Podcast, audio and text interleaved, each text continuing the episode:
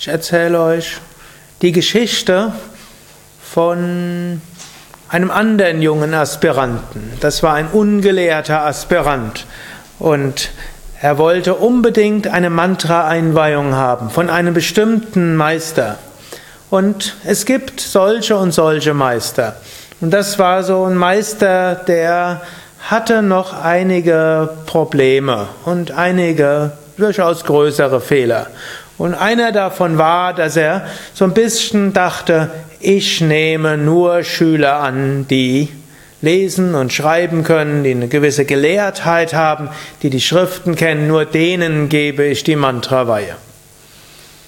Jetzt unser junger Schüler, der war eben aus dem Dorf und er hatte nicht die Gelegenheit gehabt, lesen, schreiben zu lernen. Er war beschäftigt mit der Landwirtschaft bei seinen Eltern und musste eben dafür sorgen, dass die Familie überlebte. Aber er hatte ein paar Minuten Zeit, hätte er für die Meditation gehabt, vielleicht sogar 20 Minuten. Und auch am Tag, während er dann den Flug dort irgendwo mit bediente, Dort hätte er auch das Mantra wiederholen können, wiederholt es auch so. Aber er hatte mal gehört, dass Mantra-Wiederholung viel effektiver ist, wenn er dabei auch eine Einweihung hatte. Und er fragte zweimal unseren, hm, ja, unseren Meister, ob er nicht doch die Einweihung geben könnte. Und der Meister sagte, hm, geht leider nicht. Ohne allzu große Begründung. Jetzt unser Schüler war aber pfiffig.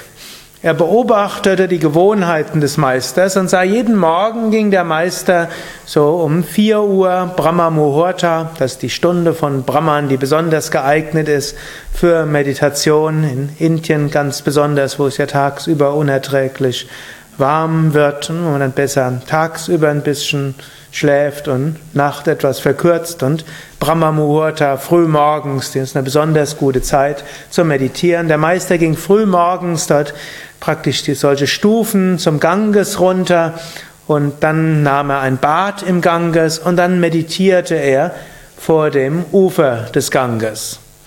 Und außerdem hatte der Meister auch die Angewohnheit, er sprach morgens nicht vor Aufgang der Sonne. Außer Mantras wiederholte er. So legte sich jetzt unser Schüler auf die Stufen und der Meister ging dort runter und trat dann auf unseren jungen Aspiranten. Der Meister dachte, er wäre jetzt über jemand Schlafendes oder noch Schlimmeres, über, auf jemand Krankes getreten und sofort sagte er Om Namah Shivaya, Om Namah Shivaya, Om Namah Shivaya.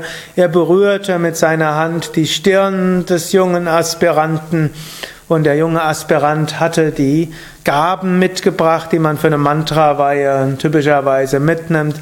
Er gab ihm dann Blumen, er gab ihm Früchte und ganz wenig Geld, was er irgendwo sich vom Mund hatte absparen können und gab das dem Meister und verneigte sich vor dem Meister. Der Meister verstand jetzt nicht, was das alles sollte, aber offensichtlich war der gesund. Also ging er weiter zum Wasser und, hm, unser, und badete sich. Unser junger Aspirant achte noch darauf, dass er ein paar Wasserspritzer bekam vom Bad des Meisters. Dann kam der Meister aus dem Bad und setzte sich hin zu meditieren. Und unser junger Aspirant setzte sich auch hin zu meditieren. Nach einer Weile war unser Meister etwas verwundert. Seine Meditation war viel tiefer als sonst.